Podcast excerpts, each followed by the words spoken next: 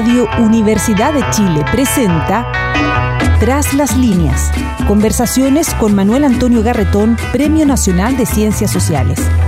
Un programa del Departamento de Sociología y Magíster en Ciencias Sociales de la Universidad de Chile. Muy buenas tardes. Bienvenidas y bienvenidos a Tras las líneas, el programa del Magíster Ciencias Sociales del Departamento de Sociología de las Ciencias Sociales de la Universidad de Chile, en el cual todos los martes lo que hacemos es eh, reflexionar sobre lo que nos pasa como sociedad, como país, en nuestras vidas y como conjunto, desde la particular perspectiva que tienen las ciencias sociales. Y hoy día tenemos una invitada muy especial para hablarnos de los efectos psicológicos, entre otras cosas, vamos a hablar de de la pandemia a partir de los estudios que ella ha realizado. Se trata de Irma Palma, psicóloga, doctora en psicología, profesora del Departamento de Psicología de la Facultad de Ciencias Sociales y que se ha especializado en temas de género, feminismo, sexualidad y que es eh, la coordinadora general de un estudio que es un conjunto de cuatro encuestas sobre lo que es la vida de los chilenos y chilenas en la pandemia, la vida cotidiana. Y este estudio, como decía, son cuatro encuestas, muestras 2.500 eh, personas, que pretende, el estudio longitudinal pretende ir mostrando la evolución de la subjetividad, del modo como han sido afectados las personas. Pero antes de eso, vamos a comenzar con una reflexión más general. Irma es una psicóloga muy preocupada de la contingencia, de lo que le ocurre al país en el día a día y también en un cierto horizonte de transformación. Cuando la llamé para decirle que quería invitarla a este programa, le pregunté, bueno, ¿cómo estaba? Hacía tiempo que no nos veíamos, como amigo de largo tiempo, y ella me dijo, mira, me pasa que me duele Chile. Y la manera como me lo dijo, sin ninguna rimbombancia, sin ninguna pretensión, uno sentía que eso era así. Entonces le pregunté por qué. Y ella me relata la experiencia que ha vivido desde el momento del estallido y con su participación en un primer momento en lo que iniciaba, se iniciaba la campaña por el apruebo en el proceso constitucional. Entonces yo quisiera partir por ahí, quisiera preguntarle a Irma, bueno, cuéntame, primero que nada, muy bienvenida, y segundo, ¿cómo tú expresarías lo que me decías ayer a partir de tu experiencia los últimos meses de Me duele. Muchas gracias, Manuel Antonio. La verdad es que lo personal llegué a esta crisis sanitaria teniendo conciencia de la crisis que habíamos y que estamos de fondo viviendo ¿no? en, en Chile. Cuando se inició en marzo, yo justo tuve que detener mi participación en una comunidad popular en Los Espejos, donde acompañé a hacer campaña por el apruebo. Para mí la experiencia fue muy dura, muy, muy dura porque me di cuenta que, que había estado, y no solo yo, de, espaldas al mundo de la pobreza. Entonces, volverse a, a enfrentar la pandemia hacía imposible olvidar eso. Y la pandemia tiende a ser pensada ilusoriamente, pero además políticamente muy, manera muy problemático, como si fuera un hecho universal, común, casi democrática. Y la verdad es que la, la pandemia es cierto que es común en términos de que todos los cuerpos están expuestos, pero ni siquiera la exposición a la pandemia es común y los efectos de la pandemia tampoco son comunes. Y cuando yo dejé de ir a los espejos, lo que escuché de los dirigentes, las dirigentes populares, es que había un horror con la posibilidad de, del confinamiento. El confinamiento iba a ser necesario, pero el confinamiento iba a traer hambre. Y yo oí, después de muchos años, por primera vez, la expresión olla común. Yo la conocía de la dictadura, ¿no? Escuché por primera vez en, en fines de marzo. El hambre, el confinamiento, la olla común y la acción colectiva.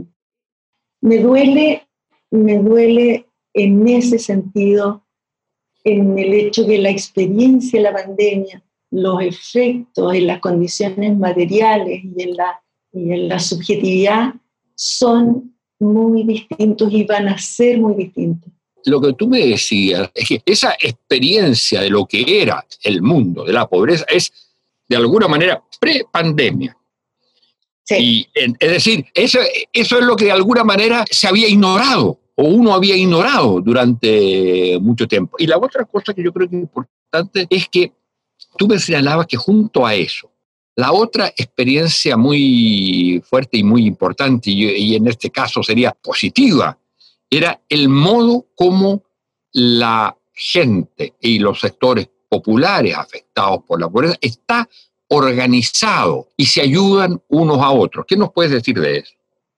Hay una cuestión más general que leí ahora eh, estudiando sobre pandemia de un eh, economista de la India que planteaba que los y las trabajadores de sectores populares no podrían cumplir el confinamiento, era contradictorio, porque en las economías informales el movimiento y el vínculo social, la proximidad, que es contradictoria con la el distanciamiento social, eran fundamentales para la generación de ingresos y para la sobrevivencia. Y en las comunidades populares tú entiendes que el desempleo les vuelca a los vínculos sociales, pero a la vez los vínculos sociales más próximos están afectados. Y yo creo que eso fueron reconstituidos rápidamente las comunidades populares en Chile. Rápidamente los lazos sociales más próximos se activaron de una manera muy importante y están, yo creo, sosteniendo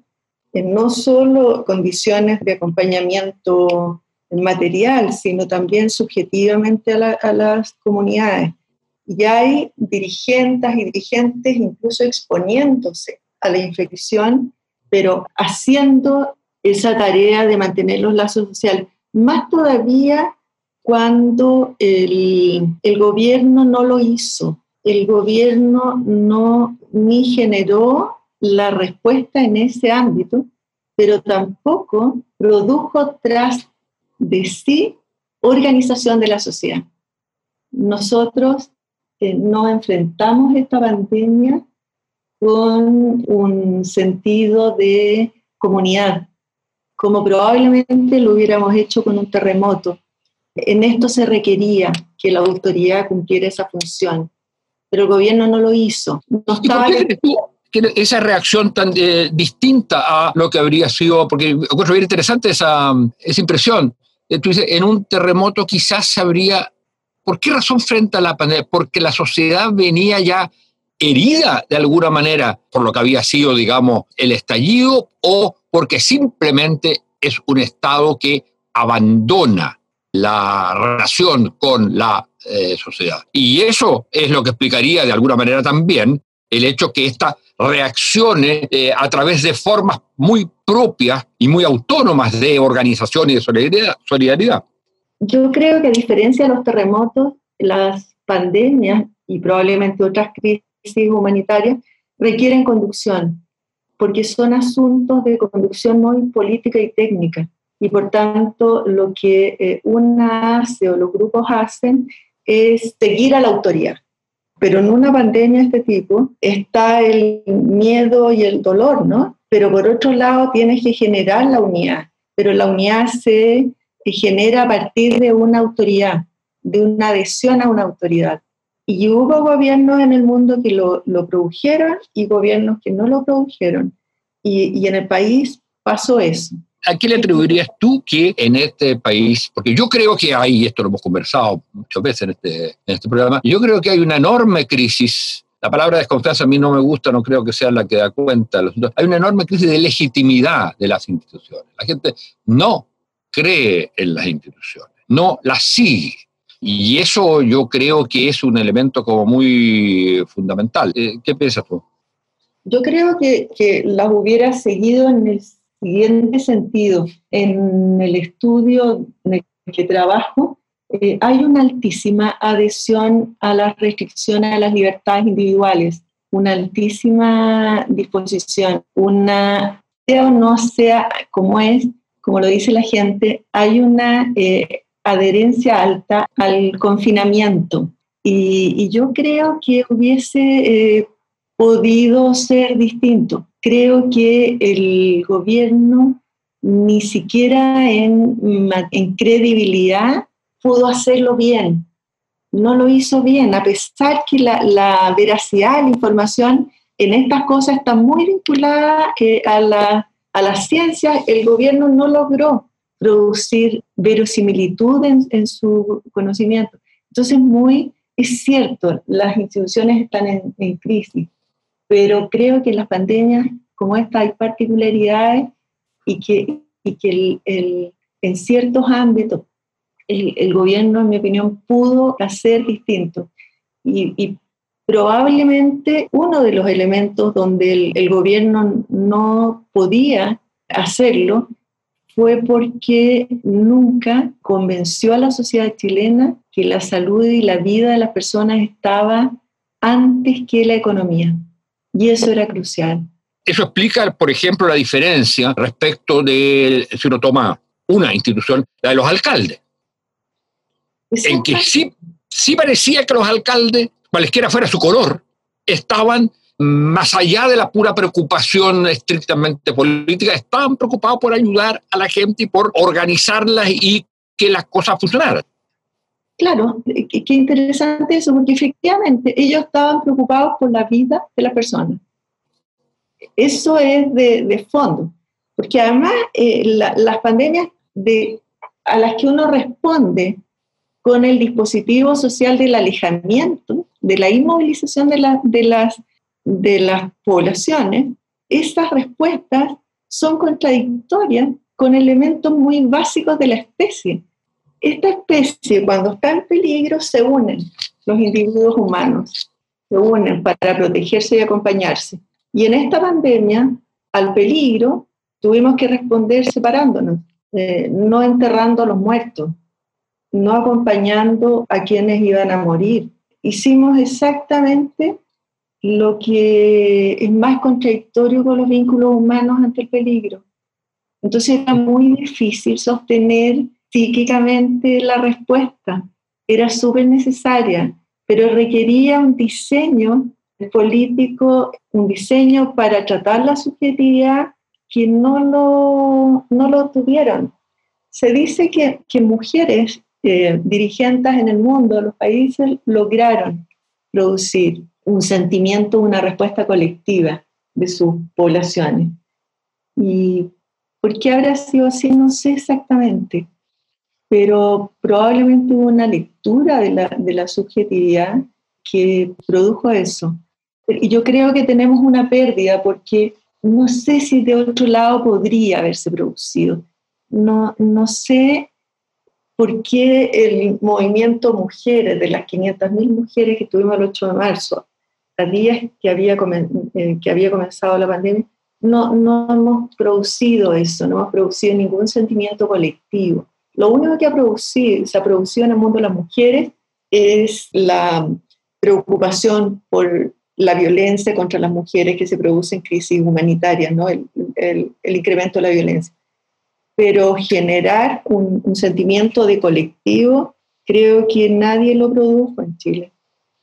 Yo creo que eso es súper, súper interesante y ahí la psicóloga se mete en el terreno de las y los sociólogos, porque ese es, yo creo que uno de los problemas principales que tiene la sociedad chilena, ese es, es el que no hay un sentimiento que pertenecemos finalmente, nos guste o no nos guste, a una misma comunidad política donde tiene que haber máxima diversidad, las diferencias, la expresión de conflicto, tenemos visiones distintas de las cosas, pero de alguna manera hay la necesidad de una, lo que llaman algunos la mínima cohesión, es decir, sentirnos parte de algo en que con visiones distintas y contrapuestas y en conflicto, somos parte de una misma polis, de una misma comunidad. Como no nos sentimos en eso, no creemos en las instituciones que son comunes a todos.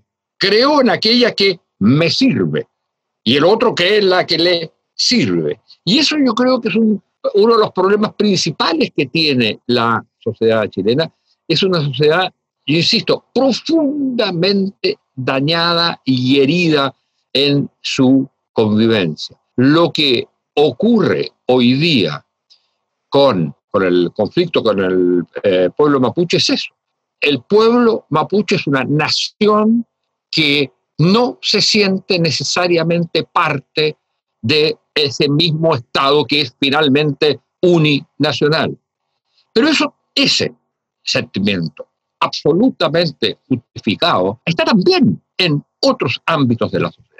Yo no sé si la gente que vive en las poblaciones que tú señalabas se siente y por qué se va a sentir parte de aquellos eh, sectores que viven, digamos, en los barrios altos y tienen modos de vida, lenguaje y todo enteramente distinto. Yo creo que ahí hay un problema que este país no ha resuelto, que yo creo que tiene raíces históricas muy profundas, pero tiene un momento fundamental y fundacional de esa división que fue el momento de la dictadura. Ahora, volviendo al tema de, de tu estudio. ¿Puedo decirte algo sobre eso? A propósito de la ley que permite tomar el 10% de la propia jubilación y que, y que podría tener una lectura absolutamente neoliberal, ¿no? Individualista, como eh, cada uno resuelve como puede, ¿no? sobrevive como puede a la pandemia. Sin embargo, creo yo que generó algo de un sentimiento colectivo que eh, es que todos de alguna manera hemos sido dañados por la pandemia, ¿no? Hemos sido dañados y yo creo que ahí hay algo que produce por negación, pero se produce eh, algo y, se, y eso se opone eh, creo yo, se hace en oposición probablemente a, la, a las élites que no lograron ver la, la caída, porque esta caída, eh, yo creo que en esta crisis, probablemente a diferencia de otros, la desestabilización afectó a, a, mucho, atravesó eh, a, la, a, la, a, la, sociedad chilena y yo creo que eso está pasando. Ahora, y un segundo elemento, yo creo que las desigualdades están siendo y van a ser vividas de otra manera en el futuro. Hay desigualdades que en determinadas situaciones críticas se vuelven insoportables y odiosas. Hay un 10% de personas en Chile que no tiene acceso a Internet. La encuesta del, del 2017 muestra que hay 12% y hay zonas del país donde no hay nada. Y eso es odioso, insoportable cuando tienes hijos que, hijas que tienen que estudiar y de hecho, en las universidades, en nuestra universidad, descubrimos que había estudiantes que no tenían en sus casas ni internet, ni tenían computadores, que los computadores que usaban eran de la universidad, no, en la universidad. Entonces yo creo que hay desigualdades que emergen y que, y que son insoportables. La verdad es que son insoportables. Así Oye, eh, Irma, eh, volviendo entonces a tu, eh, al estudio que tú coordinas sobre la vida cotidiana en los tiempos de pandemia. ¿Cuáles son, tú dirías, las cosas que más te impactan? Porque acaba de salir la primera, está saliendo en estos momentos la primera de las encuestas, de las cuatro encuestas del estudio longitudinal, eh, donde estudian eh, distintos grupos y la manera como han vivido o cómo les ha afectado la pandemia. Yo quisiera primero si nos da, podemos conversar un panorama de esto para después qué esperar del futuro. En abril conocí dos estudios grandes longitudinales que se hacían en, en Francia para estudiar los efectos del confinamiento y la experiencia del confinamiento. Y a mí me pareció eso extraordinariamente interesante. Por un lado, porque eh, producía conocimiento inmediato para, yo lo diría así, la reflexividad de la sociedad para, para poder mirarse en, en la pandemia, pero además para los decisores, pero además porque permitía documentar ¿no? una situación tan radical en la sociedad. Y una de, de las hipótesis que los investigadores, los investigadoras tenían era que en Francia se profundizaría la desigualdad. Y entonces a mí me pareció que era interesante la posibilidad de explorar hacerlo en Chile.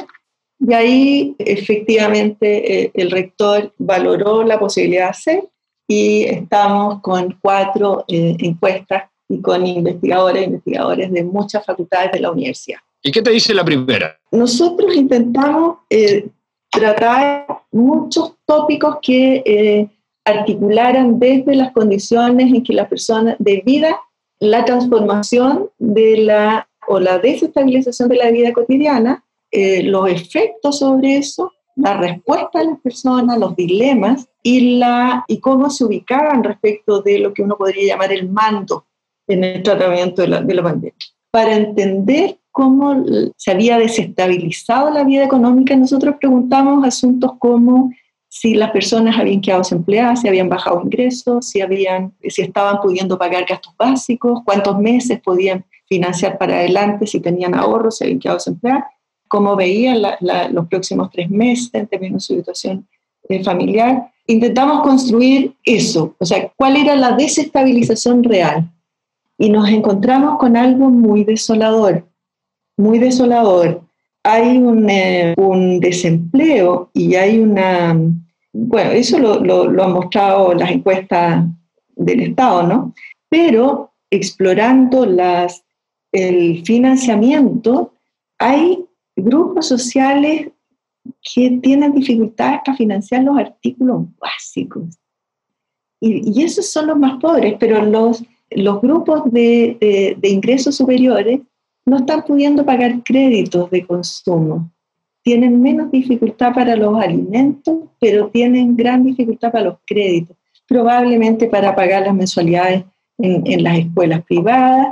Eh, hay un desajuste general, eh, en, una desestabilización. Ahora, esa desestabilización está vinculada a una fragilización del estado de ánimo. Y el estado de ánimo es un indicador de la salud mental, de cómo se, se afecta. Nosotros medimos el, el, estado de ánimo, la vía de cómo lo evaluaba, pero a la vez eh, cómo se había empeorado respecto al pasado. Y las eh, personas eh, que tienen peor ánimo y tienen peor que en el pasado son personas que están sufriendo mucho más con la caída de los ingresos, con no poder financiar lo básico, con no tener financiamiento para el futuro próximo. Hay una diferencia muy grande entre quienes están pasando por eso y quienes no están pasando por esa situación. Y a su vez, quienes están teniendo más dificultades económicas y quienes están teniendo peores índices del estado de ánimo son las generaciones jóvenes y las intermedias. Las personas mayores tienen menos dificultades financieras que eh, respecto de lo que era en el pasado. O sea, no han empeorado su situación. Tampoco tienen un problema de, ánimo importante. Respecto del ánimo, es un ánimo, tú dirías, muy profundo en el sentido que incluso un mejoramiento de la situación no va a cambiar, es un mundo, gente que perdió esperanza o que perdió ganas de vivir y hay posibilidades de reconstituir eso más allá de la, de la solución inmediata de, de, los problemas de la crisis sanitaria y de una, supongamos, un mejoramiento de, de la situación económica, o aquí puede quedar un daño indeleble. Es decir, este va a ser una generación que va a quedar marcada por esta sensación de fragilización, de inseguridad, o esto puede, se puede ser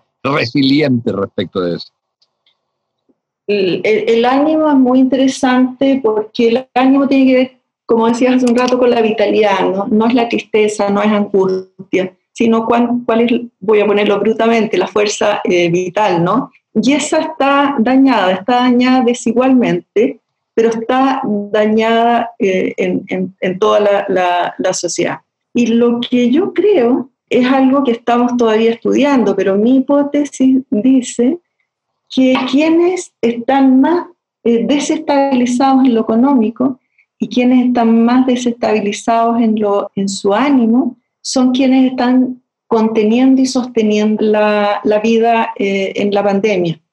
Son quienes eh, están cuidando hijos, hijas en sus casas, hijos pequeños, que están teniendo que trabajar o estar desempleados, desempleadas. Y entonces yo creo que son esos grupos pero además son esos grupos que si las dificultades en la, en la, economía permanecen, van a sobrellevar, porque una cosa va con la otra, ¿no? Si el futuro no es económicamente favorable, no hay razón para que no haya pesimismo y no haya sufrimiento. hicimos una pregunta a las personas si en el, estiman en las últimas dos semanas que necesitarían ayuda clínica, si necesitarían ayuda psicoterapéutica y la mitad de las personas dice que sí.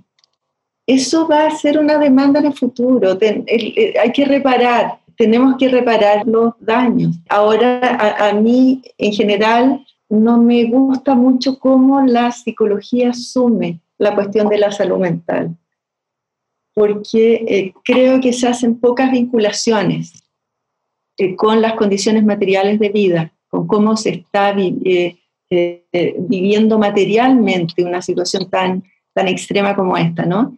Y nosotros hicimos esa vinculación, porque ¿qué decía el, sentido común?